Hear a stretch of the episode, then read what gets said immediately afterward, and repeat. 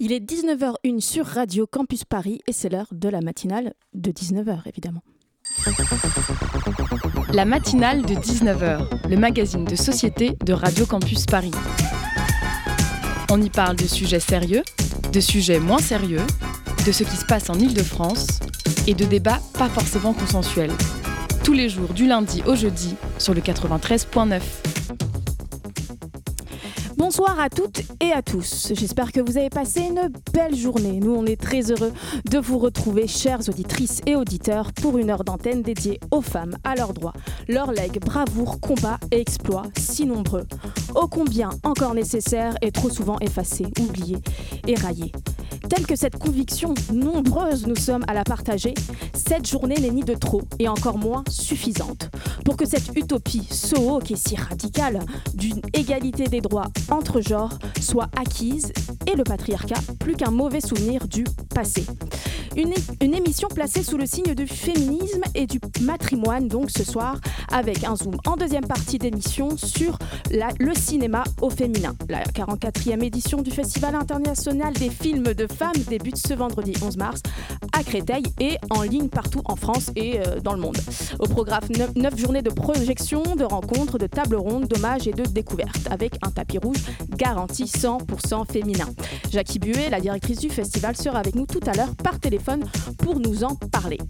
Adalienne, notre Wonder Woman chroniqueuse, a visité pour nous l'exposition Pionnière. Donc du 2 mars au 10 juillet, cette expo interartistique met en lumière les artistes femmes du Paris des années folles. Donc direction le musée du Luxembourg en compagnie d'Adalienne tout à l'heure.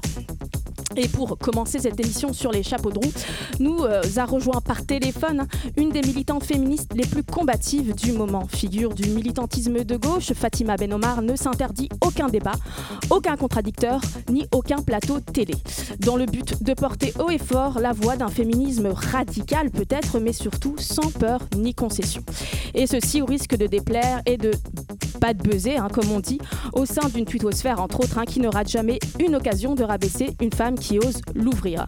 Si bien qu'aujourd'hui encore, face à une Estelle Denis qui ne voyait dans un énième récit d'une femme intoxiquée au GHB l'œuvre d'un consolitaire, je ne sais pas ce que ça veut dire, et non un inquiétant phénomène de société qui en dit beaucoup sur les lourdes précautions que sont contraintes de prendre beaucoup de femmes qui osent s'aventurer dans le monde de la nuit. Fatima Benomar, bonsoir. Bonsoir Fatima. Bonsoir. Merci d'avoir été euh, d'être parmi nous hein, ce soir euh, par téléphone puisque vous êtes, il me semble, en pleine manif. Hein. Vous prend un petit temps dans cette journée chargée pour vous euh, pour euh, discuter avec nous de cette journée dédiée aux droits des femmes. Merci encore euh, avec nous en studio Rosalie qui va m'accompagner tout au long de l'émission pour poser plein de questions à nos invités. Bonsoir Rosalie. Bonsoir.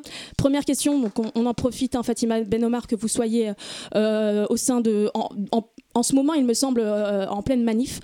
Qu'est-ce qui se passe? Quel est euh, l'état d'esprit euh, des manifestants? Est-ce qu'on est, euh, combatif, heureux, on est plein d'espoir ou un peu plus morose que ça? Non, c'était une manifestation très jeune, très dynamique, avec beaucoup en général de combativité, comme à chaque 8 mars. D'ailleurs, je me suis réfugiée plutôt dans, le hall d'un appartement. J'espère que ça ne fait pas trop d'écho. Et par ailleurs, je tiens à m'excuser auprès de vous et de vos auditeurs. En fait, je vais être avec vous en studio. Et comme vous l'avez rappelé, j'ai vécu un moment un petit peu violent euh, en début d'après-midi qui a fait que je suis allée me consoler avec mes copines dans la rue et que j'en ai oublié notre rendez-vous. Euh, mille excuses à toute votre équipe et à vos auditeurs. Et, et vous êtes toutes pardonnées, euh, Fatima Benomar. Alors, cette journée, on, on, va, ce ne sera pas le sujet de l'émission puisqu'on va parler de la journée du droit des femmes, euh, mais aussi malheureusement hein, le, le, fémini, le, le, le washing qu'on qu retrouve euh, dans cette journée hein, qui est accaparé par beaucoup d'entreprises, de, de, par, par le capitalisme, en, entre guillemets, hein, je, je sors les grands mots, pour vendre plein de produits. Ce sera l'un des sujets qu'on va aborder ce soir. Mais oui, peut-être peut-être revenir un peu sur euh, les événements d'aujourd'hui. Qu'est-ce qui se passe quand on est une femme et qu'on veut parler euh, à sa manière, euh, avec le cœur et évidemment le cerveau et ses idées sur cette journée-là, sur le droit des femmes? Comment on est accueilli sur les plateaux télé? Bah, sur les plateaux télé, en général, on est dans un espèce de refrain qui nous poursuit depuis des décennies. On peut aller écumer les archives des débats télévisés sur le 8 mars et en général sur les droits des femmes. C'est vrai qu'on nous renvoie toujours que ça va trop loin. Les féministes d'aujourd'hui, ce qu'on disait sur celle d'hier, seraient trop radicales, s'en prendraient à tout homme. Euh, ne seraient pas engageante, ne pas assez convaincante.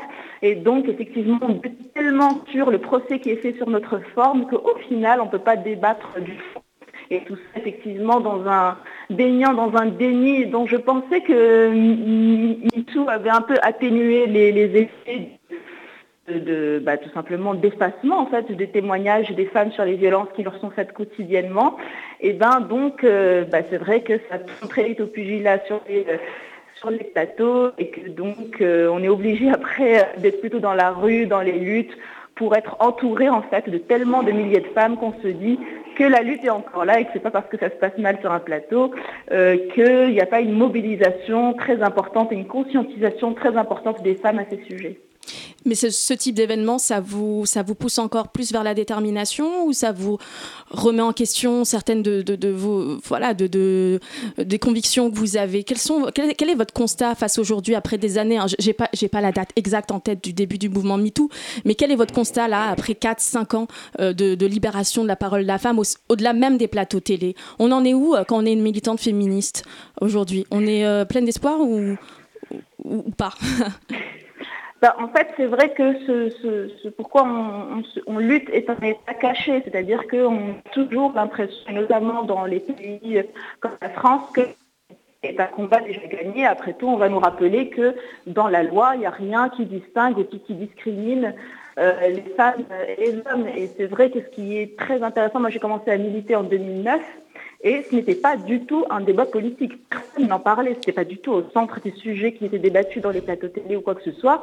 Et la première chose qu'on a remarqué avec euh, euh, MeToo, c'est que tout de suite, il y a eu une tribune de femmes en l'occurrence qui, ont revendiqué, euh, après tout, laissez-nous nous laisser importuner, voire avoir des mains aux fesses. Nous, on n'est pas contre. Et en fait, il suffirait limite de relire aujourd'hui cette tribune pour se rendre compte quand même, euh, ça, suffirait à elle-même comme commentaire de la tolérance envers le patriarcat euh, qu'on doit encore euh, subir. Donc c'est sûr que ce qui est intéressant avec MeToo, c'est que on a quand même avancé, c'est-à-dire qu'aujourd'hui, il y a quand même des têtes importantes qui tombent en France parce qu'il y a des femmes qui couvrent l'espace médiatique et même l'espace empathique pour pouvoir en parler.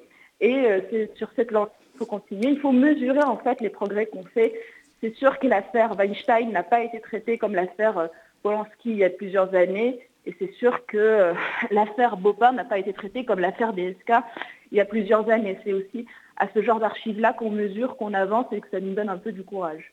On avance, on avance, mais euh, Rosalie est aussi là pour nous rappeler un événement qui est arrivé encore sur un plateau télé il y a quelques, il y a quelques semaines maintenant et qui démontre aussi de l'ambiance euh, qui règne. Et en plus, on parle d'un politique de premier plan. Tout à fait, avec M. Euh, Monsieur Darmanin qui a dit à Apolline de Malherbe Calmez-vous, tout va bien se passer. Pardon, c'est pas drôle.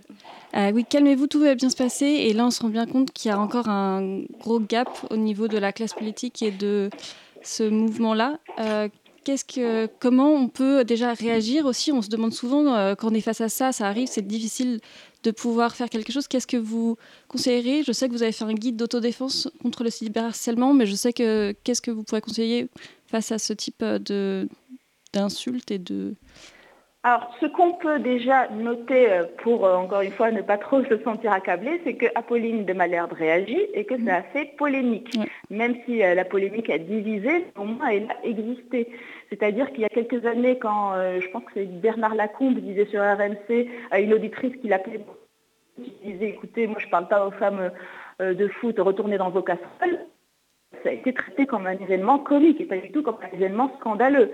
Et là, c'est autrement plus euh, virulent. Euh, quand vous voyez les archives de Bernard Pivot qui a invité Françoise Giraud à l'époque secrétaire d'État aux droits des femmes pour euh, parler de l'année de la femme, donc l'année 1975, et qu'il se fout de sa gueule du début à la fin, ça a inspiré un documentaire qui s'appelle Miso et Mazo sont en bateau, où des féministes comme Delphine Sirig et Carole Rossopoulos font une parodie de cette émission euh, pour euh, en fait s'indigner à leur manière avec beaucoup d'humour corrosif du déroulé de ce plateau, c'est sûr qu'aujourd'hui, au moins, il faut souligner qu'il y a déjà beaucoup de femmes qui, sont à des matinales, comme Apolline de Manerbe, euh, comme... Euh, ah, je, vous coupe la parole à Pauline de Malherbe qui prend la place de, de Bourdin, Jean-Jacques.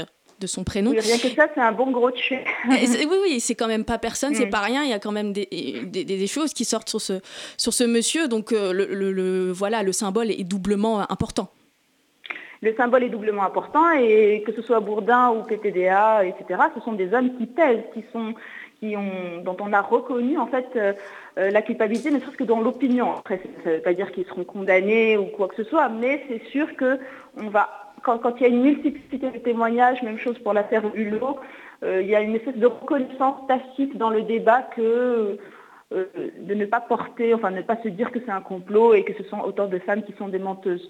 Donc, quand, on est, euh, quand, on subit des violences sexuelles, sexistes, vaut mieux être nombreuse parce que sinon on passe pour une menteuse ou on n'est pas mm. écouté. Voilà, c'est un peu le, c'est malheureusement le message. Ça, quand on est isolé, on, tombe tout, tout, de suite dans l'escarcelle de la femme, donc la manipulatrice, la vicieuse, c'est ce qu'a subi euh, Tristan Danon et bien d'autres. Alors que quand il y a euh, plusieurs femmes, euh, en plus avec euh, un travail d'investigation comme le peuvent faire Élise Lucet, etc., mhm. c'est sûr que ben, on y va plus fort. Du coup, ça prend du temps. C'est pour ça qu'on avait un peu la rage le temps que ça a duré entre la, première affaire Nicolas Hulot en 2017 et quand, l'affaire s'est retournée contre ses victimes, le temps que ça a pris pour faire ce travail d'investigation, et eh ben, toutes les personnes qui savaient et qui croyaient les victimes, euh, ont trouvé ce temps très très long, évidemment. Et dont le président de la République qui a, euh, dont le président de la République actuelle, Emmanuel Macron, qui a quand même balayé d'un revers de main toute accusation envers son, ancien ministre. Euh, pour parler présidentiel, hein, même si euh, Emmanuel Macron n'est pas très présent hein, pour les débats du premier tour, mais euh, on est en, plein, en pleine campagne. vous, vous faites partie des militants de gauche qui disent il faut aller sur les plateaux télé et débattre avec tout le monde, dont Éric Zemmour. Et ce matin, on apprend, Mediapart nous apprend qu'Éric Zemmour considère que les stagiaires, entre autres, hein, c'est pas la première affaire, elles sont bonnes qu'à faire le café et faire des pipes. Je cite, je suis désolée, mais c'est ces termes, c'est pas les miens. Est-ce que vous considérez qu'il faut encore débattre avec Éric Zemmour qu'est-ce que ça dit aujourd'hui euh, bah, du, paysage politique hein, qu'un homme, euh, voilà, on, on, était scandalisé par Trump, on a notre Trump aujourd'hui à 16%. Quoi. Euh, bah, c'est sûr qu'on peut débattre avec lui peut-être, mais en tout cas pas comme on débattrait avec n'importe qui. C'est-à-dire qu'à chaque fois, il faut euh, avoir le courage de le caractériser comme un fasciste, comme à un moment on a caractérisé de cette manière Marine Le Pen. D'ailleurs, elle avait porté plainte et elle avait perdu, autorisant euh, les, gens à la traiter de fasciste. Maintenant, Éric Zemmour, si vous vous souvenez, pendant l'affaire DSK, il avait déjà dit, enfin, il avait déjà témoigné son soutien à DSK en disant que pour lui, c'était une affaire juste d'homme riche qui se fait la bonne qu'il a bien raison et qu'il avait vu dans le symbole de DSK l'homme castré occidental. Eric Zemmour, c'est quelqu'un qui avait déjà dit en plateau le sexisme et le machisme n'existent pas, ce sont des termes idéologiques ostracisant un comportement masculin authentique, naturel. Et c'est 16% d'intention de vote. C'est peut-être d'ailleurs pas 16%, je, n'ai pas le dernier chiffre en tête, mais il est, il est second euh, dans les intentions de vote ou euh, vraiment pas très loin de Marine Le Pen. Euh, ça dit quoi aujourd'hui du travail qu'il y a encore à faire? Ça, Est-ce que ça, enfin, je, je, répète cette question, je l'ai posée quatre fois depuis dix minutes, mais ça vous décourage pas à un moment, Fatima Ben Omar? Ben, euh, C'est-à-dire que je pense que l'ampleur du backlash est un peu à l'égal de l'ampleur euh, des avancées quand même euh, du féminisme dans le débat public. C'est-à-dire qu'on n'avait droit qu'à la moquerie et à la différence. Aujourd'hui, on a une mobilisation contre le féminisme, c'est pour ça qu'on est traité de wokistes, c'est pour ça que dès qu'on... Enfin, c'est plus juste qu'on nous tourne une décision sur les plateaux, mais on nous attaque frontalement, et donc quand on soulève un mouvement pour la justice sociale, on se prend toujours euh, les mm. vents contraires. Même chose avec le comité Adama euh, qui euh, est traité de tous les noms et comme un danger pour la République, alors que c'est un mouvement qui est là pour défendre le dossier d'un homme qui est mort face contre terre dans la cour des pompiers. Et, donc c'est important aussi de, se dire que la lutte, c'est jamais du cadeau. c'est que malheureusement, on est un peu dans une avant-garde euh, contre un système qui est très vieux et qui est surtout haineux. C'est-à-dire que la haine des féministes est d'abord le, masque de la haine des femmes. Ce mm. qu'on reproche aux féministes, c'est euh, de, c'est en fait les femmes qui sont derrière, les femmes qui le portent. Euh, aujourd'hui, on voulait, enfin ce soir, on voulait particulièrement parler euh, du féminisme washing, qui est quand même euh, le revers de la médaille de cette journée internationale des droits des femmes. vous, vous considérez que les combats, ils s'additionnent, ils s'accumulent. on, ne se bat pas, voilà, le féminisme n'est pas à, dissocier des combats de politique économique, de classe, et vous parlez d'Adama aussi, des combats antiracistes. Qu'est-ce que vous pensez, vous, de la récupération de cette journée par la publicité, par, on voit plus en plus avec les youtubeurs sur Instagram, d'ailleurs on, en reparlera, c'est vraiment une journée qui, j'ai l'impression qu'on est sur le Black Friday du féminisme. Qu'est-ce que vous en pensez, vous? En fait, il y a plusieurs formes de récupération. Il y a d'abord une récupération effectivement mercantile, c'est-à-dire euh, bah, tout simplement pour vendre des, produits, euh, notamment cette journée, donc des produits à destination des femmes en tant que consommatrices ou des hommes en tant que consommateurs pour leur acheter quelque chose. Donc, euh, bah, il n'y a rien d'étonnant. Hein, de toute manière, comme on, dit, euh, les capitalistes vous vendraient la corde pour les pendre. Donc, les capitalistes, ils vendent n'importe quoi. Ça, c'est pour leur profit. Il y a une récupération aussi euh, d'un certain féminisme bourgeois, c'est-à-dire que... C'est-à-dire, un féminisme bourgeois, c'est quoi? C'est-à-dire qu'à un moment, il faut essayer de voir effectivement la, la, manière dont, en fait, on, on redore le euh, l'image du féminisme au moment où c'est au service de quelques-unes. C'est-à-dire qu'on dit que il faut se réjouir qu'il y ait plus de femmes au CAC 40, à la tête des entreprises, à la tête des grands ministères, etc. C'est pour ça que c'est en fait ce qu'on appelle nous un peu l'égalité à dominer, c'est-à-dire que des femmes qui se retrouvent à la tête d'entreprises qui elles-mêmes vont exploiter d'autres femmes qui sont tout en bas de l'échelle euh, et ou alors euh, avoir recours à la sous-traitance, etc. Eh ben, c'est un pseudo-féminisme qui ne change rien à la condition massive des femmes, comme l'explique très bien euh, le livre, enfin le manifeste un, féminisme pour les 99%.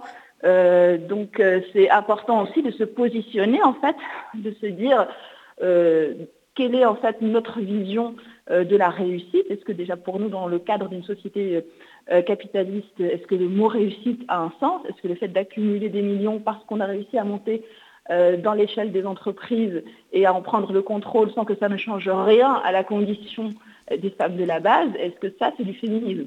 Ça peut être un certain féminisme libéral, etc. Mais il faut se positionner et assumer des lignes de fracture dans la vision qu'on a du féminisme. 19h 18 sur Radio Campus Paris, l'heure d'une petite entracte musicale avec une rappeuse puissante qui n'a peur d'aucun homme, Little Smith, Fear No Man.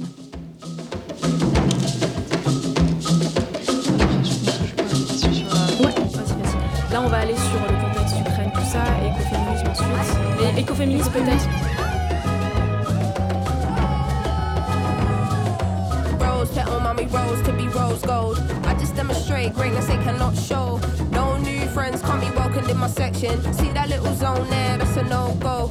Tell me who you know, floating on the beat like this. You can't not respect it, I ain't asking you to like this. You can always trust, I'll give you something here to vibe with. Heads turn when I pull out looking stylish. Ain't your typical rapper, I ain't got my neck froze. Still your favorite artist, couldn't even step close. Heard they want my crown, but I ain't never stressed though. Cause to your career that would be detrimental. Come on.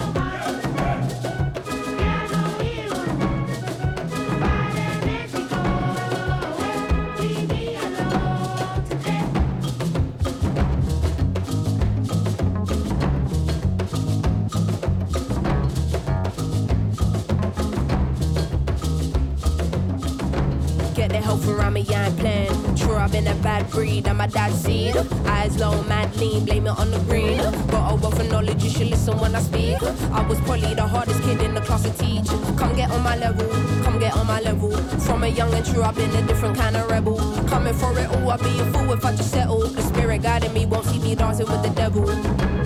Cause I.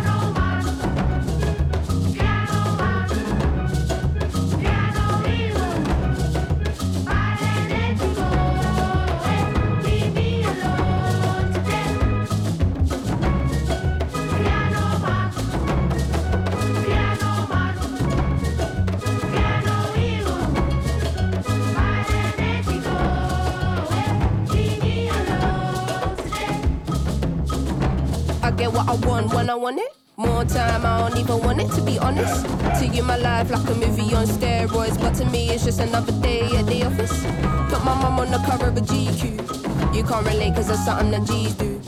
Cut through, I'm bobbing and weaving. No one likes a pussy, don't be in your feelings. 10 o'clock on the dot. Pull up in a new something from the lot. I think I'm being low key when I'm stepping in. But I'm Lil Sims, I forgot.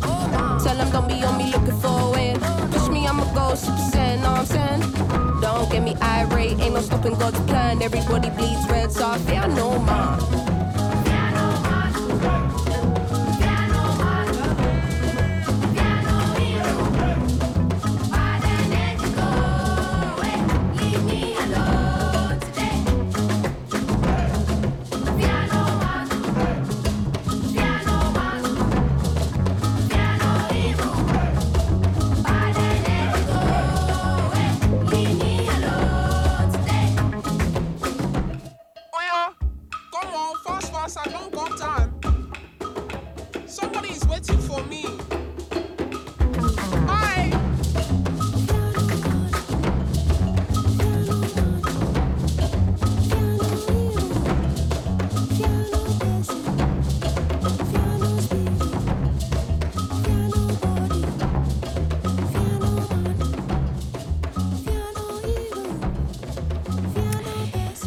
n'était pas bien là quelque part sous le signe de la sororité entre Londres et Lagos avec la rappeuse Little Smith, Fear No Man sur Radio Campus Paris. Vous écoutez la matinale de 19h.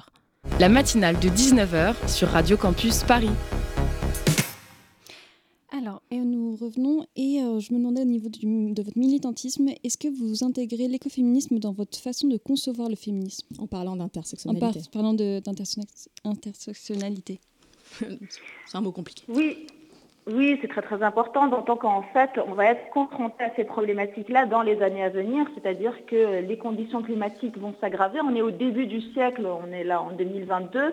Il faut bien essayer de se projeter sur ce qui va se passer dans 30 ans, 40 ans, euh, 60 ans et vers la fin du siècle. Et euh, ce qui se passe en ce moment, ce sont des populations qui sont euh, les plus exposées et qui sont euh, bien injustement au sud plutôt de la planète, alors que ce sont euh, les populations les moins polluantes, et du côté du nord, euh, des euh, civilisations qui se barricadent et qui préparent le fait qu'ils n'accueilleront pas euh, les mouvements de population du sud qui vont sans doute à un moment migrer parce qu'ils ils seront concernés par euh, la sécheresse, les événements climatiques violents, etc. Et dans ce contexte-là, d'une part, il faut savoir qu'à chaque fois qu'il y a des catastrophes climatiques, les femmes sont beaucoup plus nombreuses à être victimes. Quand il y avait eu le tsunami de 2004, il y avait eu beaucoup plus de femmes mortes euh, que d'hommes. En plus, euh, il y a la question de la justice climatique. Pardon. Bonjour. Euh, il y avait- Passe le bonsoir dans au qui vient agora dans le hall d'un immeuble. Euh, donc euh, il y a la question de la justice climatique, c'est-à-dire qu'à chaque fois qu'il y y a de la désertification, ce sont les petites filles en général qui sont déscolarisées pour aller chercher de l'eau de plus en plus loin. Il y a la question de la souveraineté alimentaire, c'est-à-dire la souveraineté alimentaire, c'est de savoir euh, et de décider ce qu'il y a dans nos euh, assiettes, et donc finalement ce qu'il y a dans nos corps, et donc préalablement ce qu'il y avait dans nos terres. Et aujourd'hui, toute la chaîne de production alimentaire est extrêmement féminisée.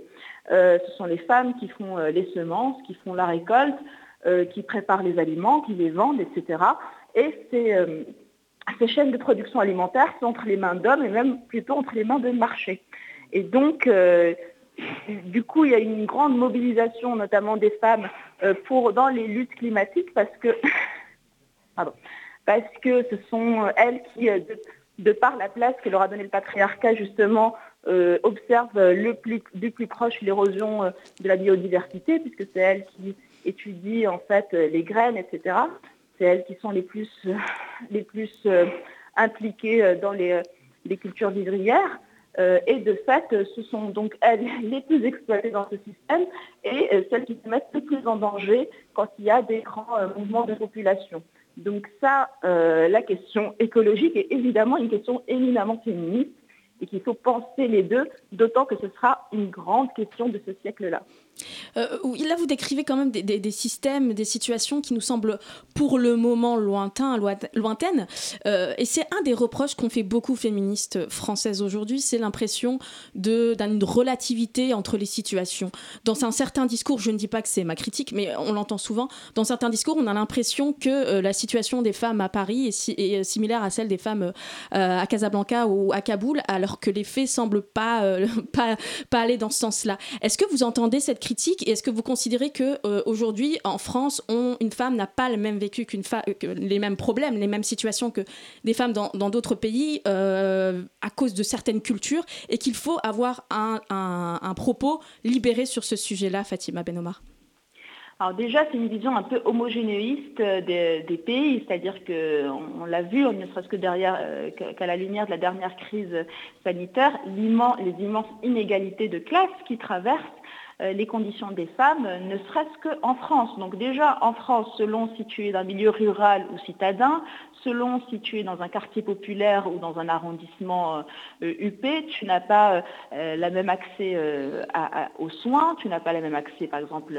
au droit à l'avortement, tu n'as pas le même accès, les mêmes chances d'éducation et de carrière. si tu es une femme et plutôt une femme issue de l'immigration, tu vas te retrouver dans les métiers de l'exécution du prolétariat, on va dire, les plus mal payés, même si ce sont d'ailleurs les métiers les plus essentiels, donc ceux du soin, euh, ceux du nettoyage, etc., toutes les mhm. premières lignes qu'on a célébrées. Donc euh, déjà, il ne faut pas partir du principe que euh, rien qu'en France, il y ait une réalité qui soit un bloc face à un bloc à Kaboul. Je vous le donne en mille. À Kaboul, il y a des classes supérieures et ce sont souvent ces personnes-là trouvent les plus grandes ressources. Typiquement, récemment, quand il y a eu euh, des talibans, c'est eux qui avaient les plus grandes mm. facilités à trouver les filières pour venir obtenir leur, euh, leur statut de réfugié. Donc, euh, de fait, et c'est vrai que la question des droits des femmes est tellement particulière. Je vous donne un exemple. Il y a quelques années, l'Espagne avait la meilleure législation pour le droit à l'avortement. Hop, Rajoy passe au pouvoir et à un moment, il décide de supprimer quasiment totalement le droit à l'avortement en 2014. Donc, euh, quelques, trois années avant, il y avait euh, les mouvements du printemps arabe. Ce qui fait que même si ça nous parlait complètement ubuesque, il est possible qu'à un moment donné, les droits des femmes françaises ou espagnoles soient inférieurs aux droits des femmes tunisiennes. Mm.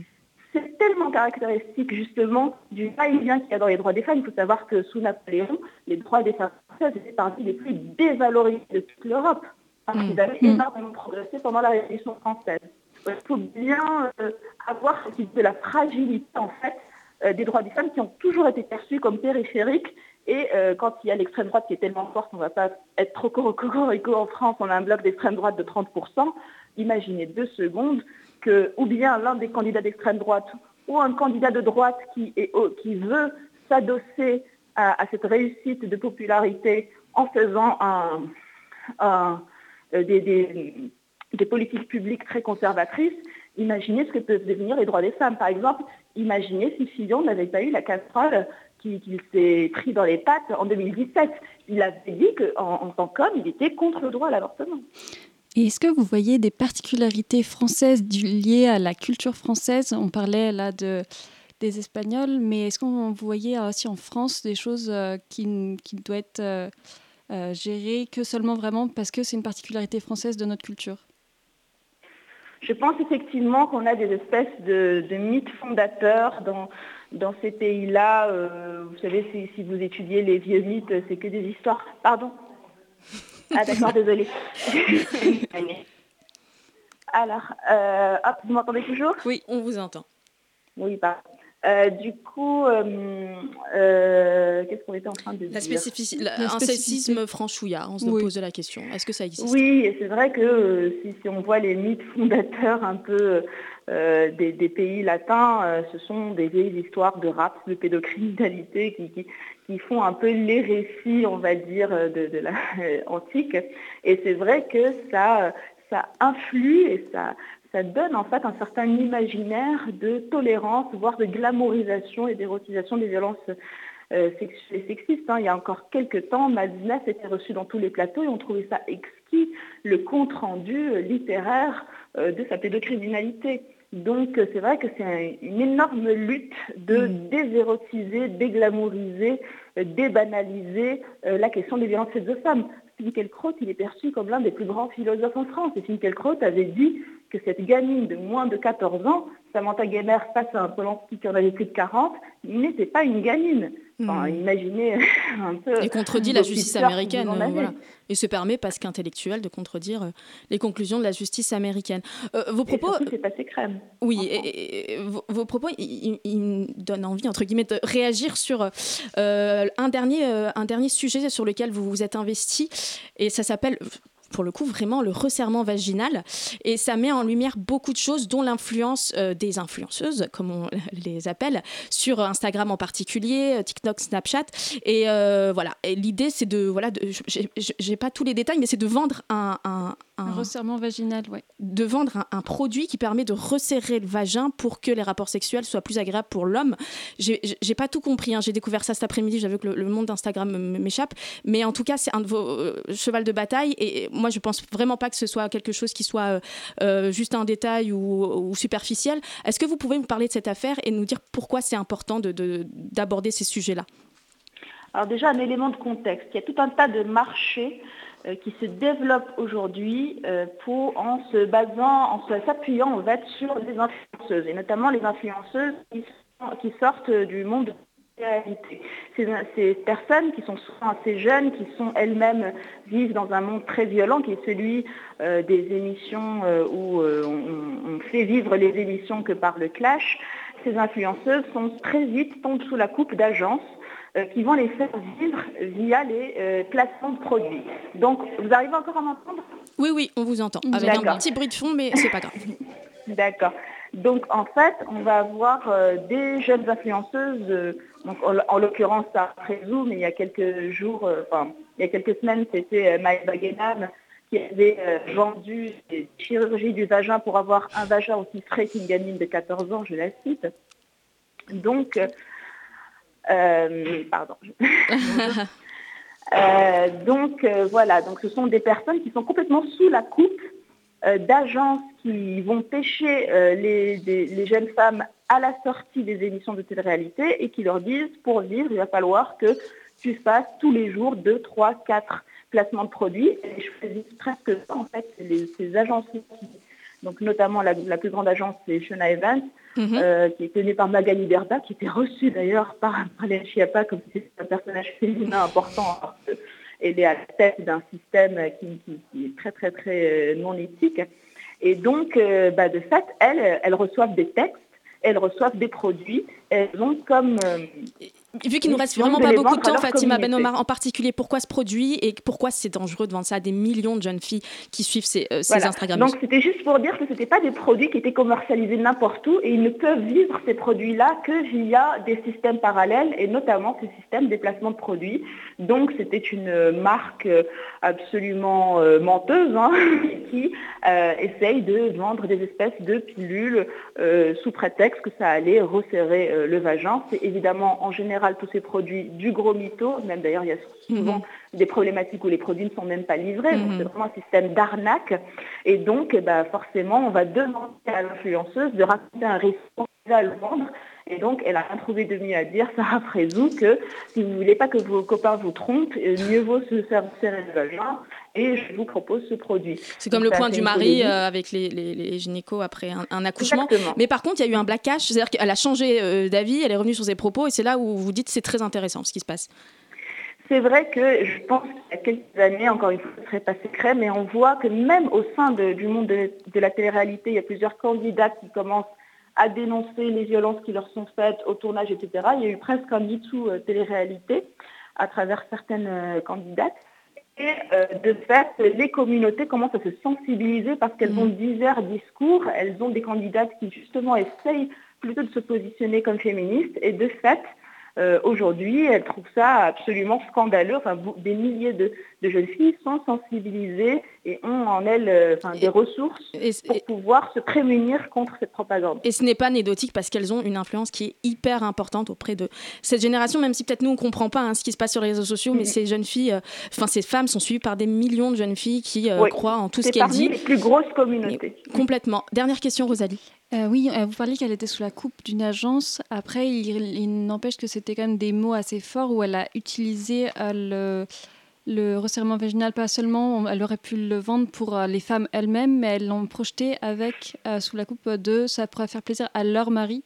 Et ça, c'est des mots, je ne sais pas si c'est elle, bien sûr, si elle les a prononcés, mais ça reste quand même une, euh, une notion patriarcale qui reste très ancrée, qu'elle a utilisée, où elle aurait pu avoir une autre forme de discours en, tout en vendant ce produit-là, qui reste tout à fait un problème.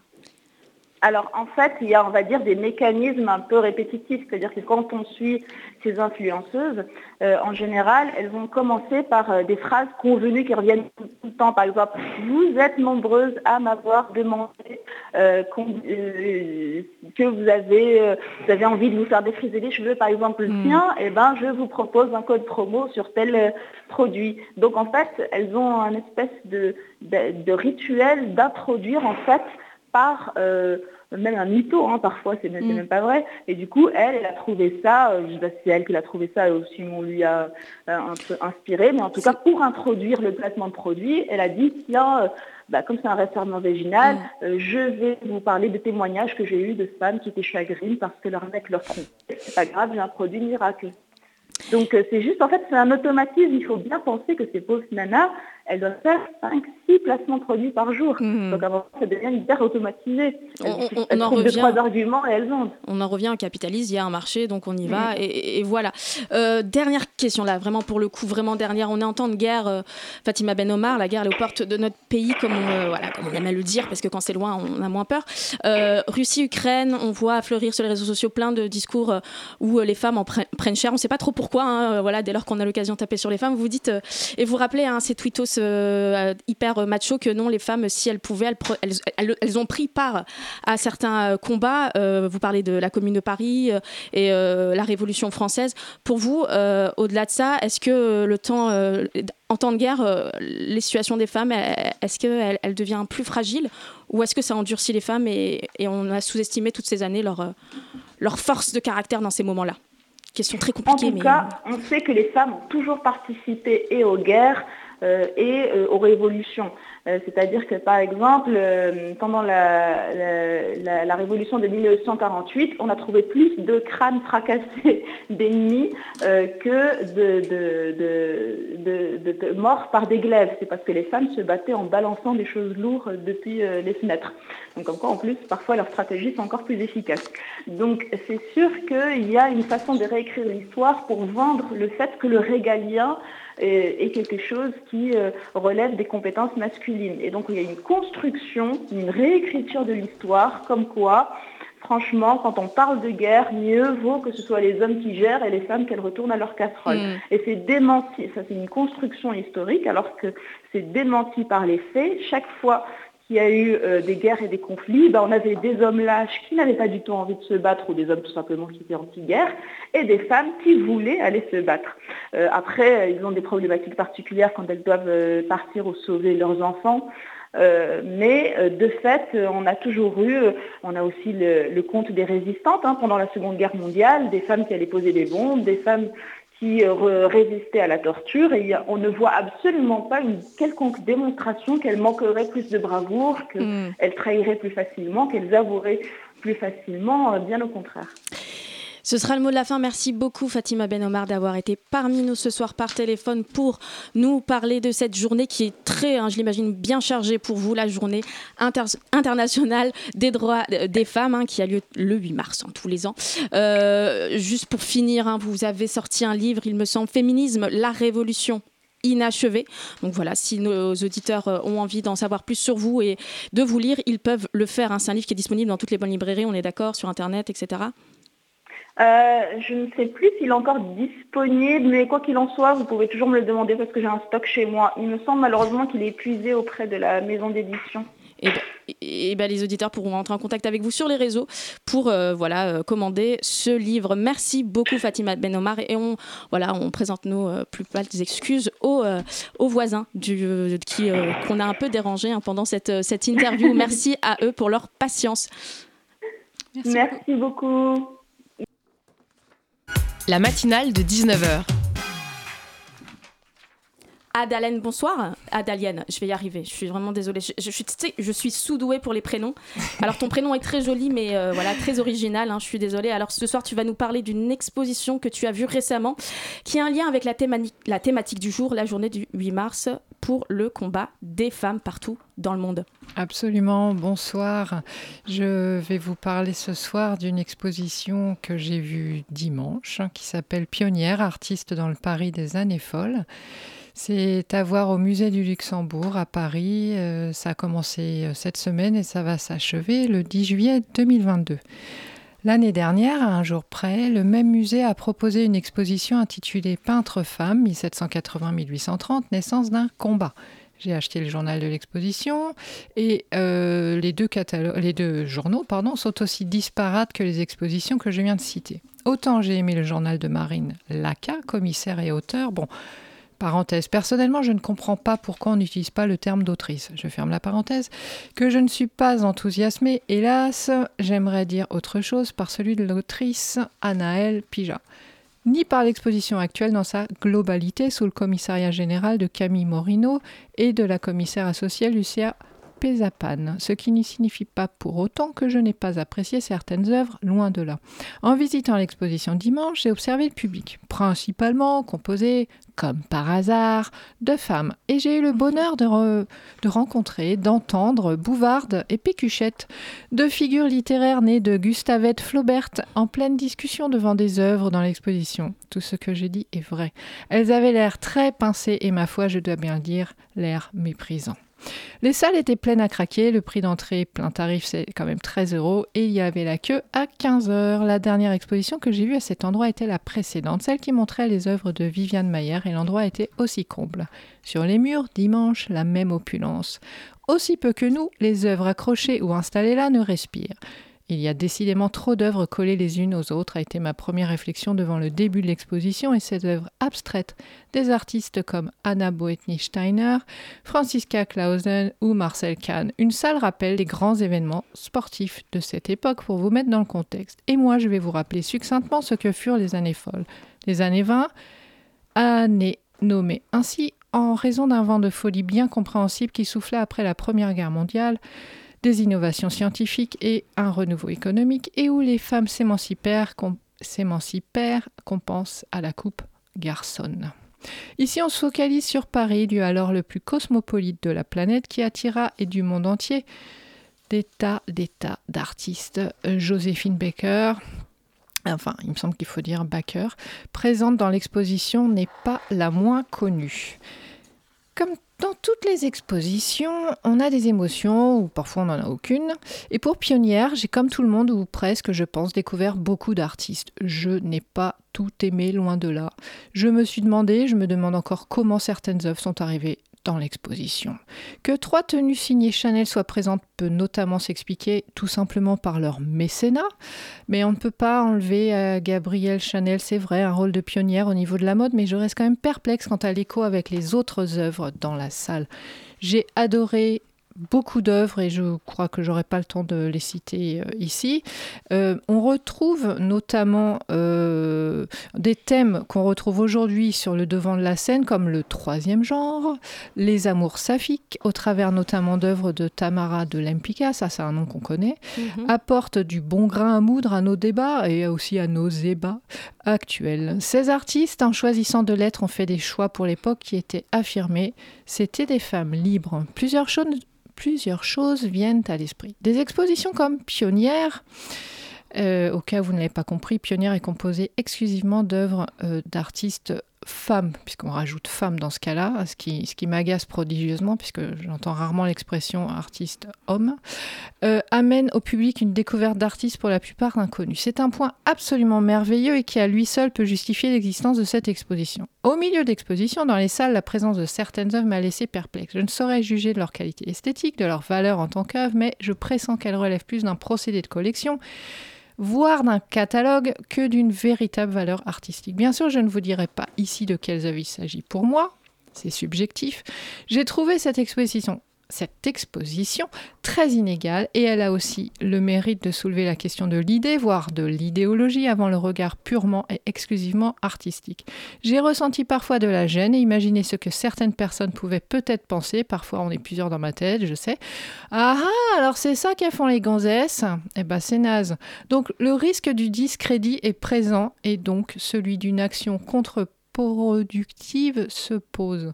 La conclusion est très contrasté pour moi. Mais quand même, il y a eu des très belles découvertes. Donc, allez-y. Merci beaucoup Adalienne. Hein. Je vous rappelle que cette exposition est visible au musée du Luxembourg jusqu'au 10 juillet 2022.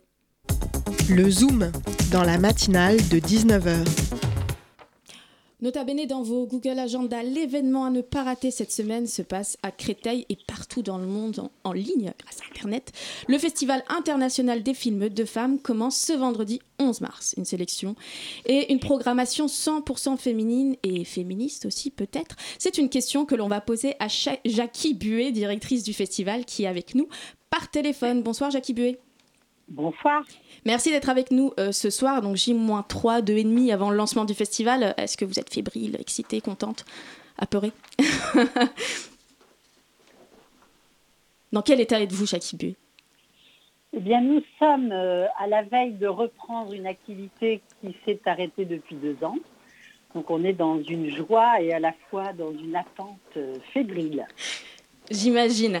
Alors, ce festival, il me semble, c'est la 44e édition, après deux années de pause, euh, deux années pour réfléchir, hein, pour remettre un peu tout à plat. Quelles sont euh, les, euh, les, grandes nouveautés de cette édition qui se veut hybride, donc en partie en ligne? Contexte oblige. Oui, alors justement, l'expérience de l'année dernière nous a appris que travailler sur une plateforme, proposer des films à un public plus éloigné, pouvait avoir un grand intérêt. Donc on a décidé de continuer à satisfaire ce public éloigné, pour partie, mais de privilégier malgré tout la, la manifestation euh, vivante, on va dire, avec la présence des réalisatrices parmi nous.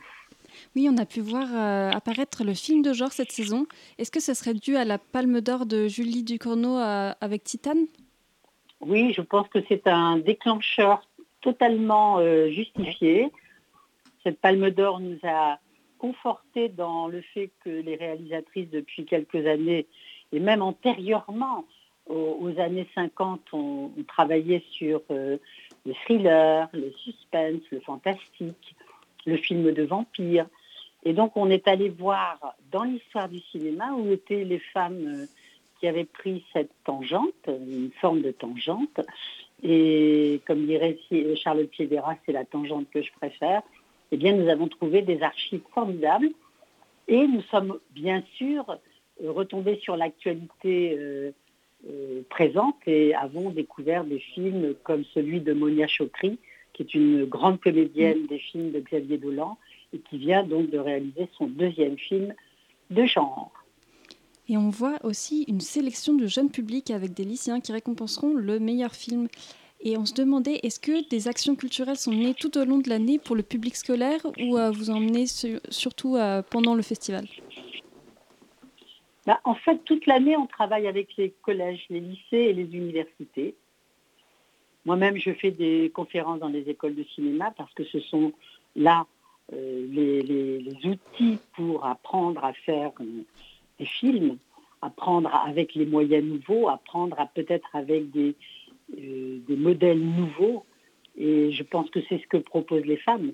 Ce qui caractérise le, cinéma des femmes, c'est qu'elles proposent d'autres euh, portraits de la société, d'autres euh, valeurs que les binaires hommes-femmes, masculin-féminin. Je pense qu'il y a vraiment une étendue du spectre cinématographique et, c'est ça qu'on aime faire avec les, jeunes générations. Et dans ces nouveaux thèmes qui ont été abordés, est-ce que vous pouvez vous, euh, vous pouvez en voir euh, des vraiment très particuliers dans le cinéma des réalisatrices euh, Alors, le thème, le thème qu'on a voulu traiter cette année, mais c'est un thème assez récurrent, c'est celui de l'amour. Mmh. Parce que c'est vraiment le thème central du cinéma hollywoodien, mais très répétitif, très stéréotypé. Or, les, réalisatrices, et là je, parle par exemple notamment de Claire Simon, qui vient de sortir son film Vous ne désirez que moi, qui est un très beau film de fiction sur la relation amoureuse entre Marguerite Duras et un homme plus jeune qui mhm. s'appelle, enfin qui s'appelait malheureusement Yann Andrea. Et ce film met tout à fait l'accent sur ce qu'est le rapport amoureux, parfois jusqu'à l'emprise, ce qu'ont vécu souvent les femmes d'ailleurs. Là, il s'agit d'un homme plus jeune qui vit cette emprise avec euh, une, pensée et, une notoriété euh, d'écrivaine que, que, détenait Marguerite Duras. Et donc c'est très intéressant de, creuser ce thème. Et donc comme on a invité des Chinoises cette année, on, va avoir des perceptions de l'amour très très variées. Merci Jackie Buet, bonsoir. Euh, j'ai une question par rapport à l'implantation du festival euh, qui est à Créteil, toujours à Créteil. Euh, quelle est la relation entre les cristoliens, les cristoliennes et, et le festival? Est-ce que ça a évolué? Et au niveau du public, est-ce que les habitants de cette ville participent beaucoup à vos projections? Oui, alors ça c'est une question que vraiment j'aime parce que nous sommes très très attentifs à notre implantation en banlieue, puisqu'il s'agit du 94 et de Créteil, et que nous avons sur le département, sur l'île de France aussi bien sûr, mais sur le département, une attention tout à fait particulière aux publics éloignés, aux publics, euh, on va dire, défavorisés. Et nous faisons toute l'année des euh, rencontres des mhm. ateliers, des partages, avec par exemple un cinéma qui s'appelle La Lucarne à Créteil, qui est un cinéma de quartier dans le Mont-Mély, qui euh, s'adresse à un public euh, tout à fait local. Et là, on a des liens vraiment euh, très très chaleureux. Et c'est un travail qu'on aime faire tout au long de l'année parce que ce public nous apporte un regard parfois qu'on n'a pas forcément tout à fait l'habitude de fréquenter dans le milieu du cinéma où mm. la critique cinématographique peut, parfois être un peu intellectuelle. Mais ça ne veut pas dire que ça n'est pas intéressant, hein, la, critique. Mais ça veut dire que là, le regard du public euh, a, un aspect tout à fait individualisé. Par exemple, on travaille aussi avec la médiathèque Nelson Mandela de, de Créteil. On a ouvert un concours de scénario pour les habitants de Créteil. Ça a un grand succès. Mm-hmm. Les gens se prennent au jeu. Et voilà, donc on a ouvert un concours de scénario, ça fonctionne très bien. Allez, on, quitte quelques instants en Créteil, direction Memphis, Tennessee, où l'on rejoint la Queen of Blues, parce que c'est une femme qui peut chanter le blues, oui, oui, et faire l'amour à un crocodile. Coco Taylor, I am a woman. everything,